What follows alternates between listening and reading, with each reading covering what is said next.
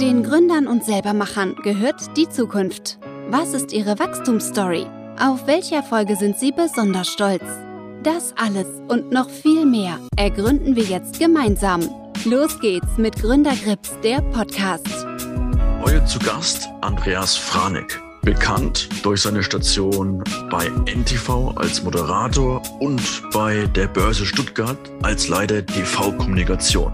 Er zeigt uns, wie wichtig es ist, auf den Kunden zu hören und natürlich, ganz wichtig, Content ist King. Das hat er in seiner Laufbahn gelernt, wie Gründer von der Erfahrung des Fernseh- und Radiomanns profitieren können, zeigt er uns auch. Jetzt hier im Podcast. Seid gespannt. Vor allem das Thema Content is King ist, glaube ich, enorm, weil nur durch guten Content kann man langfristig Kundenbeziehungen aufbauen. Und das möchte ja schlussendlich jeder Gründer und jedes Unternehmen. Viel Spaß! Los geht's mit Gründergrips, der Podcast. Servus Andreas, schön, dass du meiner Einladung gefolgt bist und in den Podcast Gründer Krips erscheinst. Wir hatten ja schon öfters mal das Vergnügen, gemeinsam vor der Kamera zu stehen. Sozusagen hast du mir da die Fragen gestellt. Heute darf ich den Spieß umdrehen und dir mal ein paar Fragen stellen. Im Vorgespräch nanntest du dein Lebensweg vom Radiomann zum Fernsehmann zum Unternehmer. Ich glaube, jede Station hat im Prinzip einige Punkte, wo auch Gründer was davon lernen. Wollen wir mal mit dem Radiomann Andreas Franig anfangen. Wie bist du gestartet? Erstmal hallo Florian, hallo an alle da draußen, die uns lauschen. Schön, äh, dass ich bei dir sein kann. Ja, wie bin ich gestartet? Äh, schräge Geschichte. Also die Geschichte ist an sich schon ein eigener Podcast wert, aber ich mache es kurz, weil ähm, es geht ja wirklich um die entscheidenden Infos, ähm, was 89, 90, 91 anbelangt. Ich bin in Potsdam geboren, ähm, habe mein Abitur äh, in der Nähe von Potsdam gemacht. Dann kam die Wende. Normalerweise wollte ich so oder so zum Rundfunk gehen, also auch zum DDR-Rundfunk, weil für mich war Radio immer irgendwie eine ganz, ganz spannende Geschichte. Dann kam die Wende und ähm, ja, der DDR-Rundfunk hat mich angeschrieben und gesagt, Leute, ähm, ihr müsst euch alle was Neues suchen, weil uns wird so in der Form im nächsten Jahr nicht mehr geben. Und das hat dann ja auch gestimmt angesichts der Wende. Und ähm, so habe ich mich dann im November 89 ähm, in einer Zeit, wo viele noch ähm, über Marlboro-Zigaretten, Videokassetten und über den Golf GTI nachgedacht und geträumt haben, Bewerbungen geschrieben ähm, für Rias Berlin, für SFB, also Senderfreies Berlin, für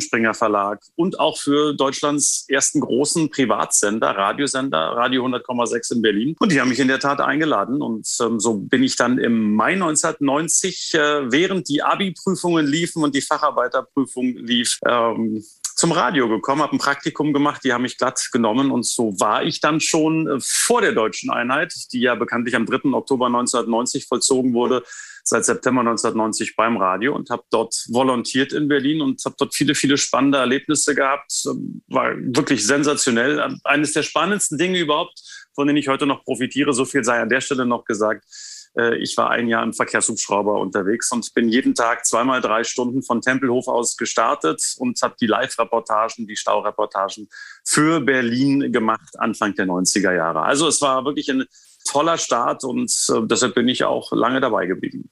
Sehr spannend. Und gerade direkt zur Wende, standst du da auch in der Mikrofon oder wie hast, hast du das aufgenommen?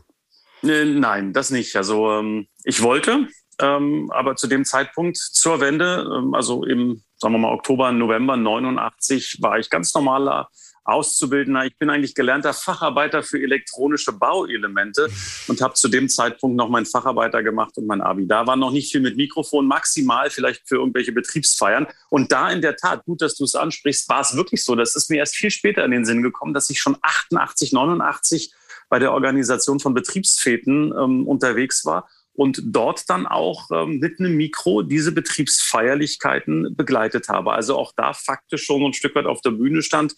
Äh, und das waren vielleicht dann wirklich schon die Anfänge, ja. Sehr spannend. Wie ging es weiter dann?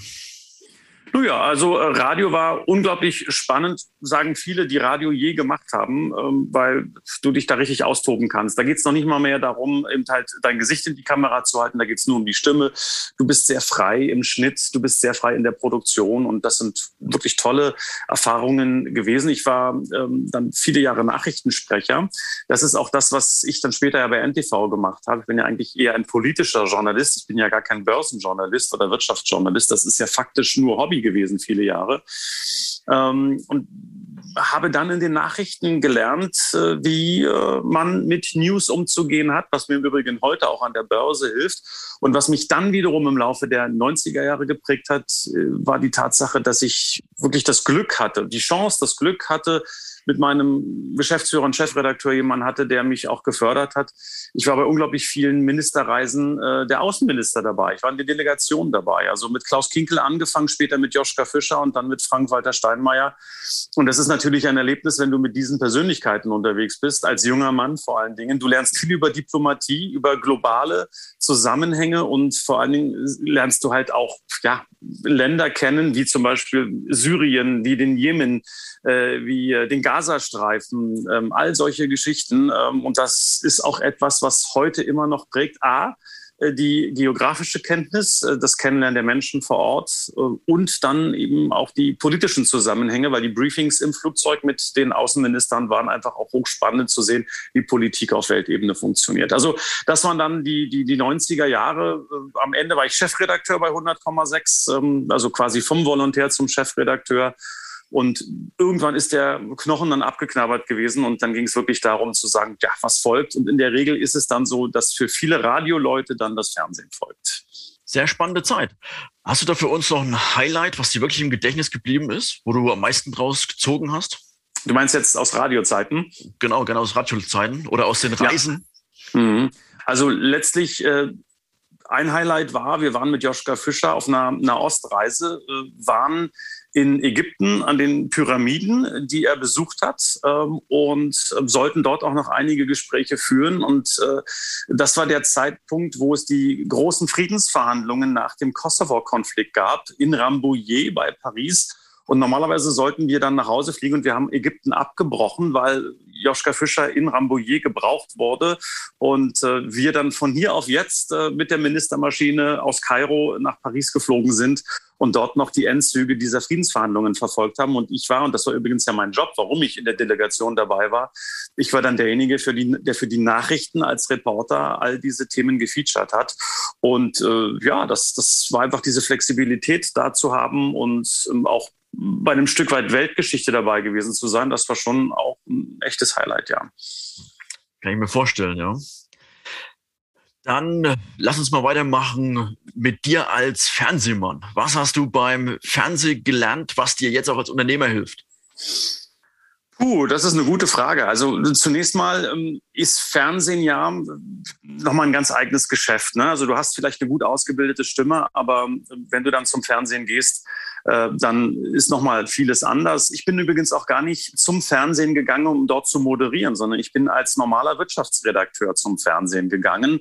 Ähm, allerdings war das noch die Zeit, wo viel ausprobiert wurde bei MTV damals, wo man vielen jungen Leuten eine Chance gegeben hat. Das heißt nicht, dass man das heute nicht tut. Das tut man selbstverständlich auch heute noch. Aber das war mein Glück. Und ähm, man hat äh, für die Strecke sieben bis neun Uhr jemanden gesucht und ähm, dann offensichtlich auch gefunden. Und so konnte ich mir dann da die ersten ähm, Spuren verdienen.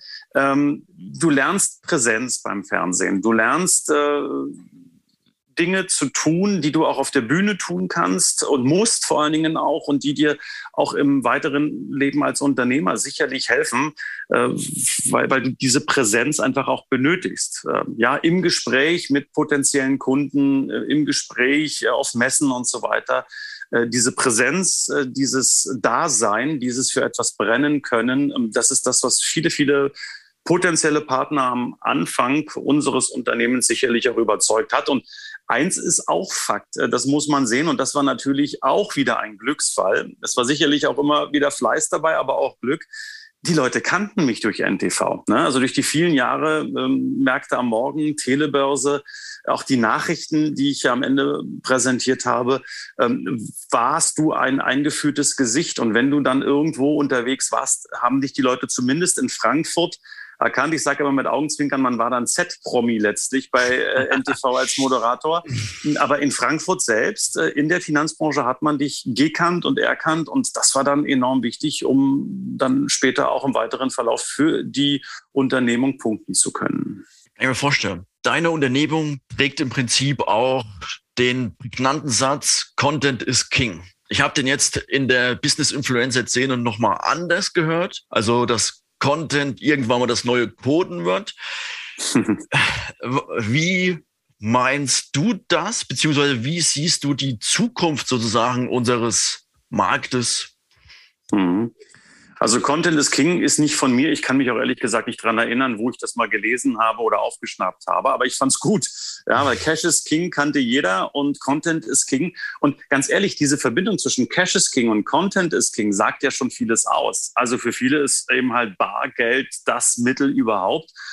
Und äh, im übertragenen Sinne ist es für mich immer Content gewesen, also Inhalte. Ne? Also ähm, wir haben an der Börse Stuttgart, das war ja dann der weitere Punkt 2008, äh, als ich den Bereich TV-Kommunikation aufgebaut habe, den Bereich Börse Stuttgart TV mitgegründet habe, war für uns eigentlich ziemlich klar, dass wir Content benötigen als Börse Stuttgart, um draußen stattfinden zu können. Denn wenn du nichts hast, wenn du keinen Content hast, wenn du keine Inhalte hast, findest du nicht statt. Übrigens 2008 zu einer Zeit, wo es faktisch noch kein echtes Social Media gab, so wie wir es heute kennen. Aber für mich war eigentlich der Punkt da, dass ich sage, wir müssen sichtbar sein und das geht am besten über Videos. Und das ist dann der berühmte Content. Und im Laufe der Jahre hat sich das dann natürlich weiterentwickelt.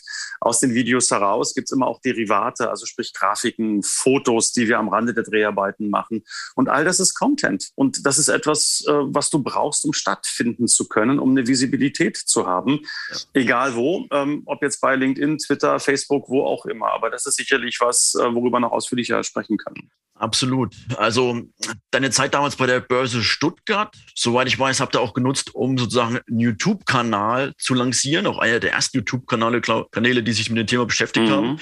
Wie waren da so die ersten Schritte, die ihr gegangen seid mit YouTube? Wie ging das vonstatten? Mhm. Also das war eine wirklich spannende Geschichte und ich bin ganz, ganz ehrlich und ähm, ähm verneige mich noch vor ein, zwei Kollegen in der Marketingabteilung, die nämlich gesagt haben, Andreas, wir sollten die Videos, die wir haben, unbedingt auch auf YouTube einsetzen. Und ich habe gesagt, oh mein Gott, nein, das sollten wir tunlichst sein lassen. Auf YouTube findest du Katzenvideos, auf YouTube findest du die Verrückten, die irgendwelche Mentos Kaudragés in Colaflaschen tun, die dann explodieren und sich diebisch darüber freuen. Also YouTube, musst du dir vorstellen, war einfach 2007, 2008 noch was anderes, als das es, was es heute ist. Heute ist ja faktisch jeder drauf, jedes Unternehmen, jedes Medium. Also YouTube ist was anderes als 2008. Deshalb war ich offen gesagt wirklich dagegen und habe mich aber überstimmen lassen, habe mich überzeugen lassen. Und die ersten Wochen, Monate waren schon schwierig, da überhaupt Abonnenten zu generieren. Allerdings haben wir sehr viel produziert, sehr viel Content produziert und auch zunehmend Content produziert und auch sehr aktuellen Content produziert, so dass wir ähm, mit YouTube dann durchaus auch eine Reichweite bekommen haben, die schon damals sensationell war und die bis heute von den Kolleginnen und Kollegen super weitergeführt worden ist und deshalb äh, das Thema Börse Stuttgart TV und das Thema Videokommunikation dort noch einen ganz erheblichen Stellenwert in der Gesamtbetrachtung des Bereiches Kommunikation hat. Ich finde das ganz spannend, denn ich sehe ein bisschen Parallelen. YouTube damals TikTok heute. Wie siehst du TikTok? Kann das Zukunft haben für Unternehmen? Weiß ich nicht. Weiß ich nicht. Vielleicht bin ich zu alt für den Scheiß. Ich weiß es wirklich nicht. Äh, was ich weiß, ist, dass mein kleiner Sohn ähm, neulich gesagt hat, Papa, das, was du abends um 20 Uhr beim Fernsehen guckst, äh, das habe ich jetzt auch bei TikTok gesehen. Er meint natürlich die Tagesschau äh, und ähm, die Aufbereitung von Themen, ähm, also nicht nachrichtlichen Themen, sondern wie funktioniert Fernsehen? Was haben die Knöpfe im Studio zu bedeuten? Wie funktioniert eine Kamera? Solche Geschichten wurden da erklärt. Und ich finde, das machen nicht nur Tagesschau und Co., sondern auch viele Unternehmen und Unternehmer total richtig. Ich sage dir ehrlich, ähm, ich bin nicht bei äh, TikTok. Ähm, wir sind auf vielen Social-Media-Kanälen aktiv, dort nicht. Vielleicht ist das ein Fehler, vielleicht bin ich zu spät dran. Aber ähm, ja, wir sind sehr, sehr lean aufgestellt in dem, was wir tun. Und du musst natürlich gucken, wie du die Arbeitszeit einteilst, dass du erstmal dein Ziel erreichst. Und ich glaube zunächst mal noch, dass sich das, was wir tun, nämlich Wirtschaftsvideos, Finanz- und Börsenvideos für, fürs Business zu produzieren, ähm, dass, dass, dass wir da auf, auf ja, LinkedIn und Twitter deutlich besser aufgehoben sind als auf TikTok. Gleichwohl, ähm, ja, mit deiner Frage hast du eins erreicht. Ich werde mal meinem Sohn künftig mehr über die Schulter schauen, nicht um ihn zu kontrollieren, sondern mal zu schauen, was es da so gibt. Und vielleicht wirst du uns dann alsbald auch auf TikTok antreffen. Bin gespannt, weil ich glaube auch, dass Umfeld, das bietet immer Sachen, wo man lernen kann, auch für Investoren. Deswegen höre ich da auch immer genau zu, wenn meine Frau ein neues Thema hat, ob ich da nicht vielleicht irgendwie investieren kann. Mhm. Ja. Ähm, genau. Jetzt lass uns noch mal zu deinem jetzigen Unternehmen kommen, Finance News TV. Wie hast du damals die Lücke gesehen und erkannt? Wie ist es entstanden? Also das Unternehmen heißt erstmal Fimeco. Ne? Das ist mhm. sozusagen die Mutter, wenn du so willst. Das ist die GmbH, die wir gegründet haben vor elf Jahren. Und äh, Finance News TV ist, wenn du so willst, eine Auskopplung daraus, ein Produkt der Fimeco, ähm, war aber nie so geplant. Also das ist auch wieder spannend. Ne? Also du hast ähm, Ideen, aber letztlich setzt du die im Zweifel anders um, als du dir das gedacht hast. Also zum einen, um vielleicht hier nochmal auch etwas zu sagen, wie ich die, die Welt sehe. Also im Prinzip, wenn es um Innovationen geht, wenn es darum geht, Dinge besser zu machen, hilft natürlich die eigene Berufs- und Lebenserfahrung. Aber äh, weißt du, wenn du mich fragst, woher ziehe ich das, dann sage ich vom Kunden. Das ist der entscheidende Punkt. Ne? Also diese Demut sollte man haben. Der Kunde entscheidet, was gefragt ist und nicht ich. Ich habe vielleicht eine Idee, klar, aber äh, die kann äh, noch so cool sein. Äh, sie muss vom Kunden gefressen werden. Und von daher äh, denken wir, all das, was wir tun, immer vom Kunden her. Und so war es genauso. Es war wieder eine Verkettung von Zufällen. Also ich wollte Finance News TV faktisch gar nicht gründen. Ich wollte äh, Mediencoachings machen. Ich wollte ja Interviews produzieren, ähm, auch auf eigene Rechnung und mit dem, was wir als Fimeco und als Andreas Franig auch aus der NTV-Erfahrung gemacht haben. Ähm, aber bei den ersten Videos, die wir dann produziert haben, fragten mich dann Vermögensverwalter, Fondsmanager aus dem mittelständischen Bereich, ja, wo sollen wir denn die Videos überhaupt einsetzen? Weil wir haben keinen streamingfähigen Server. Das waren die Anfänge. Und ich dachte, ja, das ist ja jetzt irgendwie ein bisschen blöd, wenn, wenn wir Videos produzieren und das unsere Partner ja gar nicht nutzen können, dieses Video. Und äh, so war, und ich sage es ganz offen, wie es ist, äh, das Thema YouTube-Channel, Finance News TV, ein Abfallprodukt ganz am Anfang. Also wir haben quasi die, ähm, die Videos da einfach nur raufgeknallt, ähm, damit wir einen Link produzieren konnten. Und mit diesem Link wiederum konnten dann unsere Partner arbeiten in der Kommunikation. Und so entstand das am Anfang. Äh, dass es dann im Laufe der Jahre so groß geworden ist, konnte ja keiner ahnen. Absolut spannend, ja. Ähm, magst du uns da ein bisschen Einblick geben, wie da die Meilensteine waren? Also du hast den Kunden im Mittelpunkt gestellt, hast dem Kunden sozusagen gefragt, was möchtest du, wie kann ich dich unterstützen? Und so ging es dann Schritt für Schritt aufwärts. Naja, eigentlich habe ich ja hin und wieder auch gefragt, aber oftmals war es so, dass die Kunden auch von sich aus kamen. Weißt du, ähm, in der heutigen Zeit, wo alle nur noch als Lautsprecher und unterwegs sind, jeder ist der Beste, Schönste, Tollste. Ja, jeder kann alles. Blödsinn, Bullshit. Es ist wirklich fake. Ja, ähm, jeder hat was, was er kann. Ja, und darauf sollte er sich konzentrieren. Bei mir war es immer das Thema Moderieren, Coaching, Präsenz vor der Kamera und so weiter. Ähm, und dann musst du einfach, und das ist der entscheidende Punkt, dann musst du zuhören. Und genau das ist das, was aus meiner Sicht hier und heute verloren geht. Das Zuhören können. Einer meiner Gesprächspartner, der sehr, sehr geschätzte Professor Dr. Äh, Bernhard Pörksten als Kommunikationswissenschaftler hat äh, mal vor einiger Zeit gesagt, es wird wohl alsbald den Job des professionellen Zuhörers geben, weil Menschen das einfach brauchen. Fand ich großartig, habe ich mir gemerkt. Äh, aber schon viel weiter vorher auf deine Frage auch äh, zurückzukommen. Ähm, du musst den Leuten schlichtweg einfach zuhören und du musst auch denen die Chance geben, ähm, Dinge sagen zu können, die du dann aufnimmst und auch verarbeitest. Nun ist nicht jedes Gespräch sofort eine neue Geschäftsidee. Aber weißt du, der Vorteil ist in unserem kleinen Unternehmen, wir können Dinge sofort umsetzen. Ich höre den Leuten zu, ich nehme das auf und entweder sage ich, puh, das macht gar keinen Sinn, weil es viel zu aufwendig ist. Es kostet viel zu viel Geld und das ist Geld, das hat keiner in der heutigen schnelllebigen Zeit. Aber wenn es Ideen sind, die ähm, schnell umzusetzen sind, die vielleicht mal einen ganz neuen Ansatz, eine neue Facette im äh, Angebotsmix der FIMECO oder von Finance News TV haben. Hey, why not? Dann probierst du das einfach aus und dann ist gut. Also die Antwort auf deine Frage ist schlichtweg, du musst zuhören können, du musst zu, das, das auch zulassen, das Zuhören und dann bist du schon einen erheblichen Schritt weiter. Da stimme ich dir zu, absolut.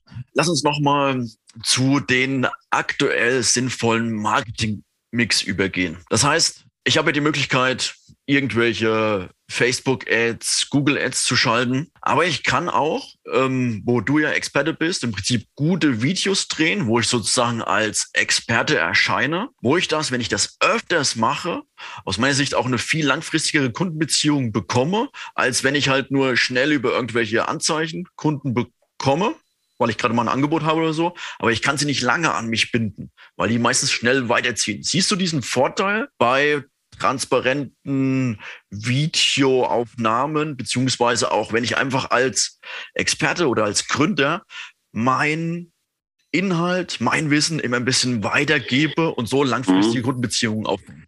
Also die Frage hat mehrere Facetten, beziehungsweise die Antwort hat sie. Also zum einen ähm, ja, natürlich eine klassische Werbung kannst du machen, um Visibilität zu erreichen. Das ist ja erstmal gar keine Frage. Auch über, über Ads oder was auch immer. Du kannst es selbst über eine klassische, klassische Zeitungsanzeige machen. Geht alles gleichwohl. Und du hast es ganz richtig gesagt, ist, glaube ich, dann die Wirkung relativ schnell verpufft. Weil wir leben in einer Zeit, in der die Menschen draußen sehr schnell erkennen, was ist Werbung, was ist billige PR. Äh, es kann auch wertige PR sein. Sorry, gibt auch wertige PR, ganz sicher. Ähm, ähm, ja, das schon, aber ich bin davon überzeugt und auch als gelernter Journalist bin ich davon überzeugt, äh, dass du über eine wertvolle Information eine viel, viel ähm, nachhaltigere Kundenbeziehung äh, pflegen kannst und auch aufbauen kannst. Ja. Ähm, nun habe ich das Glück, dass ich wirklich diese, dieses Thema Journalismus von der Pike auf gelernt habe und meine Erfahrung ist einfach, dass Journalisten immer stärker gesucht werden. Das Thema Storytelling ja, hat einen Bart, ich weiß, will keiner mehr hören, aber es ist irgendwo äh, ein Stück Wahrheit drin in diesem Thema Storytelling. Und nicht umsonst ist es so, dass ähm, Jörg Eigendorf zum Beispiel als ehemaliger Ressortleiter der Welt äh, mittlerweile äh, Sprecher Konzernkommunikation der Deutschen Bank ist, ja, oder Michael Best als Studioleiter des Hessischen Rundfunks, also der ARD auf dem Parkett der Börse Frankfurt, Sprecher der Bundesbank ist und auch bei der Lufthansa sich immer wieder einige ZDF-Sprecher finden, also wie zum Beispiel Martin Leutke aktuell. Also es sind alles Journalisten, die die Seiten gewechselt haben, zu den Unternehmen gegangen sind, um dort eben aus ihrer Kenntnis heraus Geschichten zu erzählen, auch für die Unternehmen einen Mehrwert zu liefern. So, und jetzt zurück zu dir. Äh, und genau das ist das, worauf es ankommt. Das ist ja das, was hängen bleibt, die Geschichte, die du erzählst. Das ist das, was am Ende des Tages den Kunden an dich bindet. Und ähm, jetzt kommt die Facette Video dazu. Nun kannst du natürlich eine Geschichte erzählen und sie aufschreiben. Die ist sicherlich gut. Äh, sie wird auch authentisch sein. Aber es fehlt das Bild, es fehlt das Video, es fehlt die Stimme, es fehlt die Optik und so weiter. Es ist also notiert, fein, schön. Aber es reicht nicht. Und das Thema Podcast, was du ja auch machst, was viele andere ja auch machen, ist sensationell.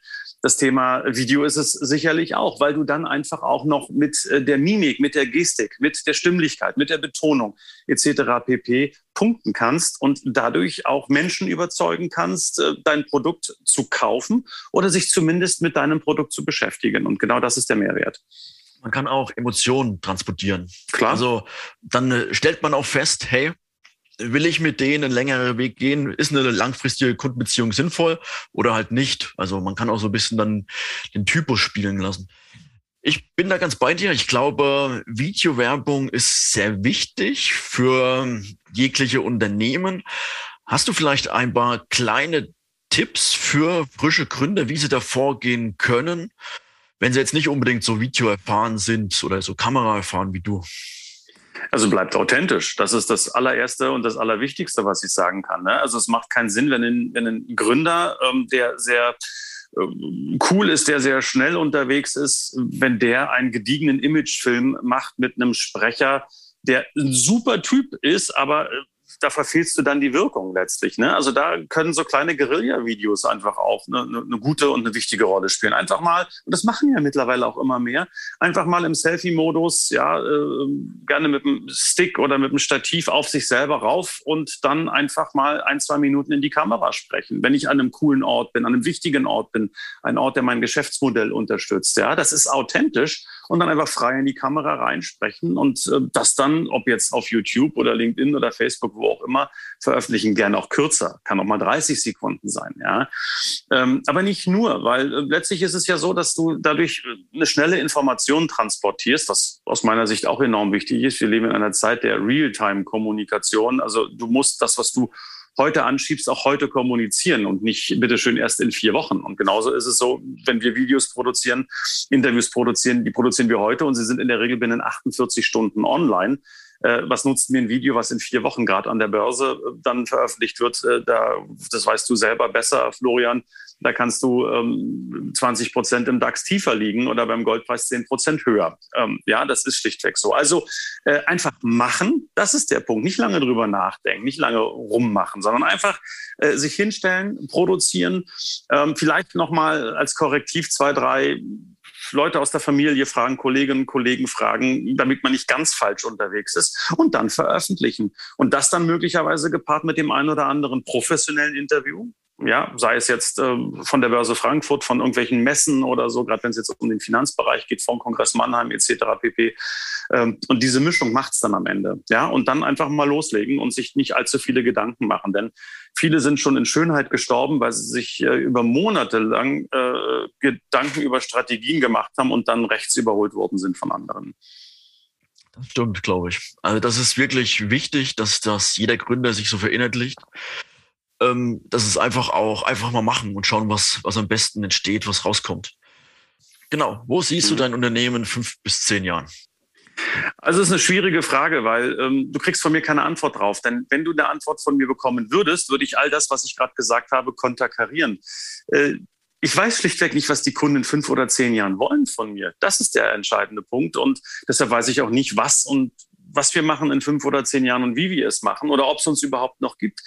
Äh, ich sage rückblickend, retrospektiv, äh, wenn ich damals oder andersherum, wenn ich heute das tun würde, was ich vor zehn, elf Jahren gemacht habe, wären wir schon längst pleite.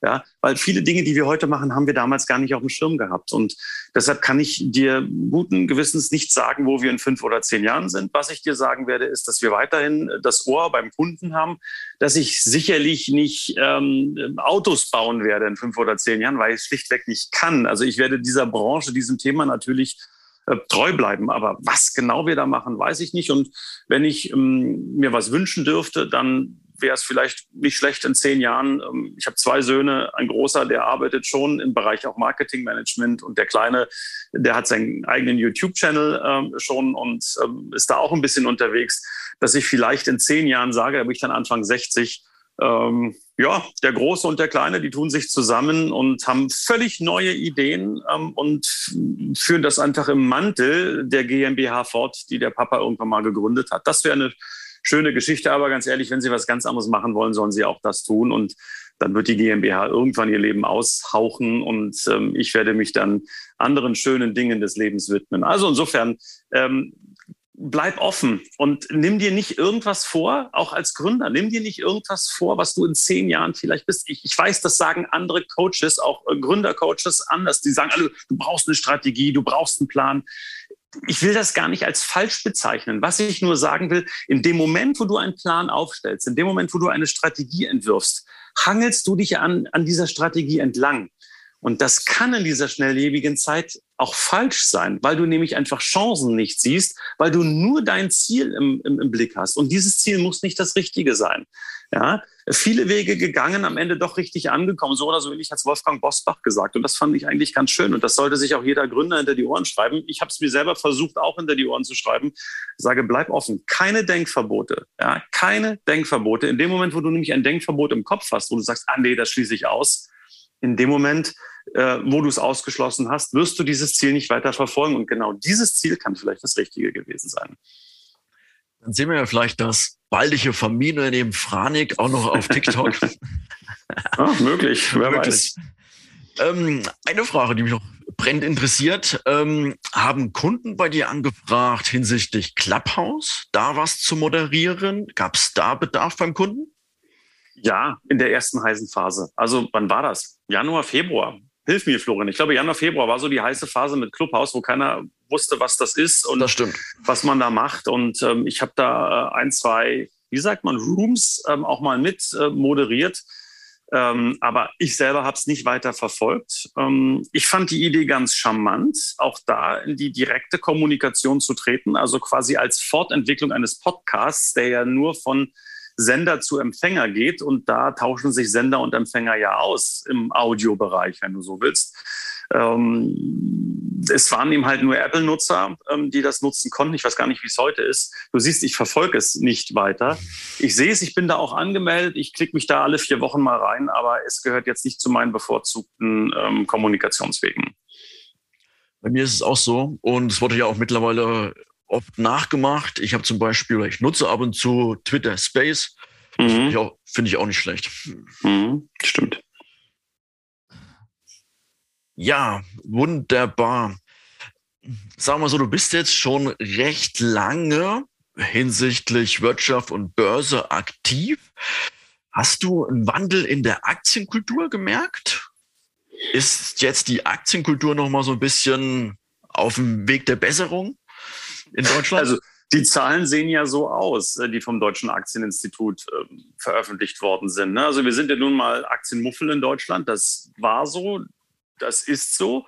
Und ich hoffe, es bleibt nicht so. Wir haben einen Boom gehabt Ende der 90er Jahre. Kennt jeder. Deutsche Telekom-Aktie, Werbung, Manfred Krug. Also zumindest die Älteren unter uns, unter euch werden es noch wissen. Ähm, viele, viele Deutsche haben diese sogenannte Volksaktie Telekom gekauft, haben sich mächtig die Finger verbrannt. Im Übrigen aber nur, wenn sie die zweite oder dritte Tranche gekauft haben. All die, die am Anfang zu, was war das, 14 Mark 50 oder so, waren die ersten zugeschlagen haben, hey, wir sind im Gewinn, wir sind im Plus. Die haben auch über all die Jahre eine schöne Dividende kassiert, aber das nur am Rande. Was ich damit sagen will, ist, all die, die investiert haben, äh, sind durchaus im Plus mit der T-Aktie. All die, die zocken wollten, die spekulieren wollten, die dann irgendwann bei 60 Mark oder Euro, ich weiß es gar nicht mehr ganz genau, jedenfalls war das eine Menge mehr eingestiegen sind, die haben sich natürlich die Finger verbrannt. Also da sind viele ähm, wieder rausgespült worden, was extrem schade ist, weil ich hätte mir sehr gewünscht, dass äh, aus diesem Boom der T-Aktie heraus äh, wir eine dauerhafte, eine stabile Aktienkultur in Deutschland bekommen. Ähm, wir haben dann natürlich den Crash des neuen Marktes gehabt, wir haben die Lehman-Pleite gehabt äh, und, und, und, wo wir ja viele sagen, wir standen am, am Rande einer Kernschmelze des, des Finanzsystems.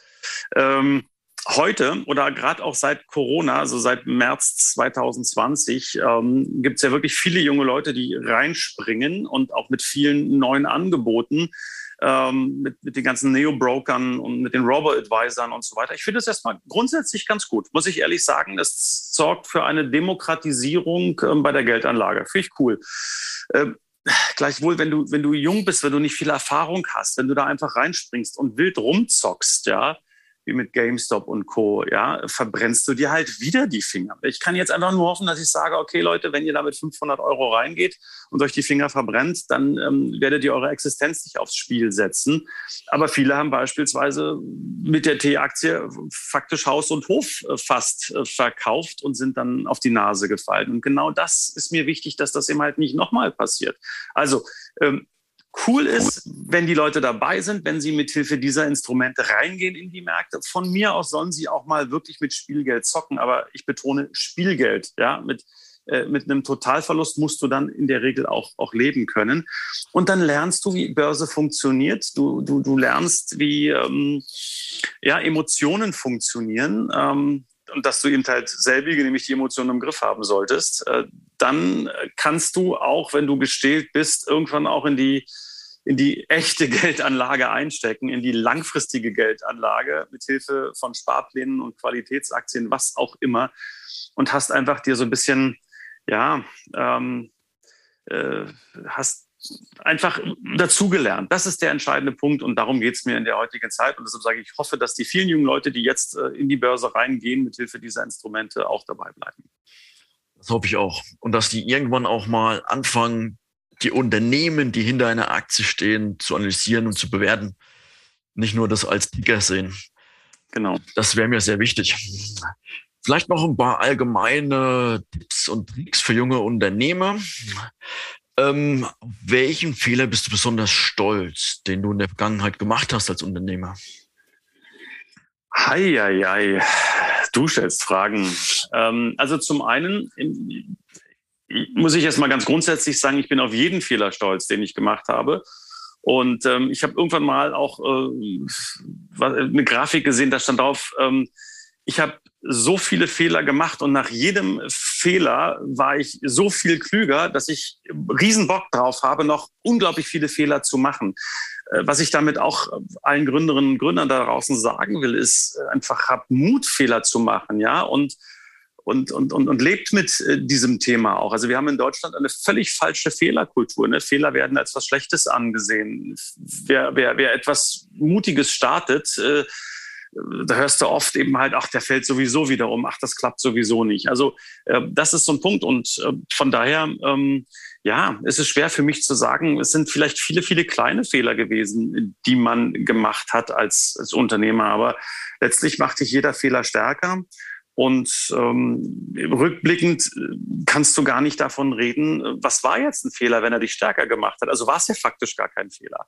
Ja, ich bin ja da, wo ich heute bin und mache diesen Job seit über 30 Jahren, weil ich eine, ähm, eine Zusammensetzung aller positiven und negativen Entscheidungen bin.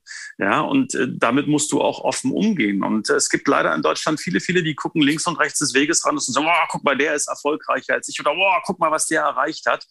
Äh, und ich bin immer noch da, wo ich stehe und der verdient ja viel, viel mehr. Was sage ich ja und? Ist doch völlig egal, dann hat er es auch offensichtlich verdient. Ähm, du bist die Summe aller deiner Entscheidungen und wenn du da stehst, wo du stehst, entweder als ähm, Entrepreneur oder als Loser, ich bin mal ganz brutal, ja, ich fasse es mal so zusammen, dann ist das deine Entscheidung gewesen, äh, genau diesen Weg zu gehen. Ja, und dann macht es überhaupt keinen Sinn, auf andere zu schauen und mit, auf, mit, mit dem Finger auf andere zu zeigen, sondern äh, sich zu hinterfragen, okay, wo bin ich falsch abgebogen? Wo lag mein Fehler? Ja, und vielleicht wäre ich mit der Fimeco oder mit dem, was ich heute tue, viel, viel größer, viel viel, viel wichtiger. Aber hey, will ich gar nicht, ja, sondern ähm, ich bin da, wo ich bin, bin damit äh, ganz zufrieden und glücklich. Und deshalb sage ich auch, ja, es gab wahrscheinlich viele, viele kleine Fehler, aber offensichtlich ist der eine große Fehler nie passiert, sonst wären wir nicht da, wo wir stehen. Ganz spannend. Da kommt mir noch eine Frage in den Sinn. Wenn ich jetzt sozusagen Gründer bin, habe ich ja auch noch ein gewisses Zeitbudget. Du bist unterwegs auf LinkedIn, Twitter, YouTube. Was würdest du sagen, ist die beste Plattform und die erste Schritte zu machen in dem Bereich? Da kommt es darauf an, in welchem Geschäft du unterwegs bist, würde ich fast sagen. Ähm, äh, für mich ist, muss ich offen sagen, LinkedIn eine tolle Plattform. Und auch da muss ich oft äh, auch ehrlich dazu sagen, übrigens, und du hast mich gerade nach Fehlern gefragt, vielleicht war es ein Fehler, viel zu spät bei LinkedIn eingestiegen zu sein. Ja, vielleicht, ich weiß es nicht. Vielleicht hätte ich bestimmte Dinge viel früher erkannt äh, und gesehen. Ich habe immer wieder auch Einladungen bekommen, hey, ja, mach mit bei LinkedIn und so, nee, will ich nicht. Das ist ja dasselbe wie Xing, nur international. Ja, Quatsch. Ja, also äh, LinkedIn ist einfach das Netzwerk, was, was funktioniert und äh, nicht nur international, sondern vor allen Dingen auch in, in Deutschland. Also insofern, das wäre vielleicht wirklich äh, ein Fehler. Äh, und ansonsten würde ich jetzt sagen, LinkedIn hat da einen sehr guten Algorithmus, nicht immer passend, nicht immer gut. Ich habe auch da schon ein paar Erfahrungen machen müssen, aber innerhalb deiner eigenen Community, innerhalb deiner eigenen Branche bist du sehr schnell, äh, wenn du ordentlichen Content produzierst, ähm, in der Lage, äh, auch visibel zu sein. Und deshalb würde ich mal ganz spontan sagen, für das, was wir tun in der Finanzbranche, ist LinkedIn ein durchaus geeignetes Instrument. Danke für den klaren Tipp. Jetzt noch eine andere Frage, die mich beschäftigt. Hast du in deiner Laufbahn als Unternehmer ein Vorbild oder einen Mentor gehabt, an irgendwas dich orientiert? Also nein, also ich habe mich jetzt das mag jetzt vielleicht arrogant, fast dekadent klingen, wie auch immer, aber ich habe mich nicht an Vorbildern orientiert, weil äh, du kannst auch daran scheitern, wenn du Vorbilder äh, äh, vor dir hast, wo du genau weißt, hey, den, den Status erreiche ich nie. Daran kann man auch zugrunde gehen letztlich, ja. Also faktisch ist wenn ich so sagen darf, äh, sind meine Eltern Vorbilder. Ja, sie haben mir einfach schon in der Kindheit, in meiner Jugend und bis heute Dinge vorgelebt, die mir wichtig sind und das fernab vom Business. Ja, Dinge wie Pünktlichkeit, Höflichkeit, Toleranz, Herzensbildung. Das sind Dinge, die wichtig sind und die kommen, auf die kommt's an. Ja, wenn du wenn du die nicht lebst, dann wirst du wahrscheinlich langfristig auch weniger erfolgreich sein. Also insofern ähm, Vorbilder, ja, meine Eltern. Klingt vielleicht abgedroschen, aber es ist, wie es ist und äh, das passt auch. Und Mentoren war ja, war ja auch ein, ein, eine Wortwahl von deiner Seite aus. Ich denke, mein erster Chef war durchaus ein Mentor, weißt du, der mich eben halt, du erinnerst dich, ähm, auf die Auslandsreisen mitgeschickt hat und mich da auch ein Stück weit ähm, ja, fortgebildet hat. Ähm, ich habe es damals nicht so erkannt, weil er war jemand, der sehr stark auch gefordert hat und der damit auch echt genervt hat. Das weiß er auch, das darf ich heute sagen, weil ich habe es ihm selber neulich mal gesagt. Das hat echt genervt. Aber äh, dieses Fordern und dieses wirklich enorme ähm, Einfordern von Leistung auch, ähm, damals als 20-Jähriger, 21-Jähriger, davon profitiere ich heute noch. Und es gibt heute einige Jobs, die ich habe, die wirklich anspruchsvoll sind, wo du wirklich sehr schnell reagieren musst auf der Bühne, äh, sehr schnell ähm, redaktionelle Themen neu zusammenstellen musst, äh, sehr schnell auch handschriftlich äh, auf äh, ja, Entwicklungen äh, reagieren musst. Ähm, das könnte ich womöglich nicht, wenn ich nicht meinen ersten Chef gehabt hätte, der durchaus dort auch als Mentor aufgetreten ist, ja. Sehr schön, vielen Dank. Magst du abschließend noch was den frischen Gründern mit auf den Weg geben? Ähm, ja, das ist vielleicht die Konklusion dieses Gespräches. Ja, bleibt ihr selbst, bleibt euch selbst treu, ähm, bleibt authentisch hört den Kunden zu, hört den Menschen da draußen zu und hört auch Menschen zu, die vielleicht gar keine Ahnung von eurem eigenen Geschäftsmodell haben. Auch das ist eine Form von Arroganz. Ne? Ähm, also äh, frag ruhig mal einen 70-, 80-Jährigen, was er von deinem Geschäftsmodell hält. Hey, der hat deutlich mehr Lebenserfahrung als du. Der hat vielleicht einen ganz anderen Job gehabt. Der weiß vielleicht nicht mal, ja, ich übertreibe jetzt, was das Internet ist oder was TikTok oder was auch immer ist. Aber der hat eine Berufserfahrung, eine Lebenserfahrung, äh, die ist durch nichts zu ersetzen und äh, geht mit Demut auf die Älteren zu, hört ihnen zu und ähm, leitet äh, Empfehlungen für euer Geschäftsmodell daraus ab. Und ansonsten ähm, ähm bleibt euch selbst treu. Das ist das, das Allerwichtigste und äh, gesteht euch auch Fehler ein. Also auch das ist sicherlich ein großer, großer Punkt, ein wichtiger Punkt, äh, dass dass, dass viele gegen eine Wand rennen und das, nicht, und das nicht merken. Also lasst im Prinzip auch Kritik zu von außen, seid reflektiert äh, dabei und ähm, dann werdet ihr euren Weg ganz sicher gehen. Prima. Vielen Dank für das Gespräch. Und ich kann sagen, es wie Charlie Munger, eine meiner Vorbilder. Ich habe nichts hinzuzufügen bei den Abschluss, Abschlussworten, die waren echt toll. Vielen Dank ähm, Andreas. Und ich wünsche dir alles Gute. Und ich bin gespannt, ob irgendwann das Familienunternehmen Franik auf TikTok unterwegs ist.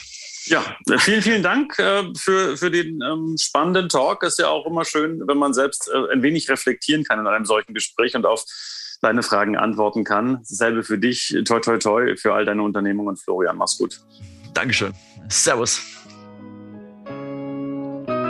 Gründern gehört die Zukunft. Wir möchten im Podcast Gründerkrips Ihnen ein paar Gründer vorstellen und auch gründergeführte Unternehmen besprechen. Warum? Man kann im Gespräch mit den Gründern einiges lernen für sein eigenes Business, aber auch für seine Investmentphilosophie. Deswegen würde ich mich freuen, wenn Sie unseren Podcast Gründerkrebs unterstützen, indem Sie ihn bewerten auf den Plattformen und einen Kommentar dalassen. Es freut mich sehr, dass Sie das Gespräch verfolgt haben. Ich wünsche Ihnen einen schönen Tag. Ihr Florian König.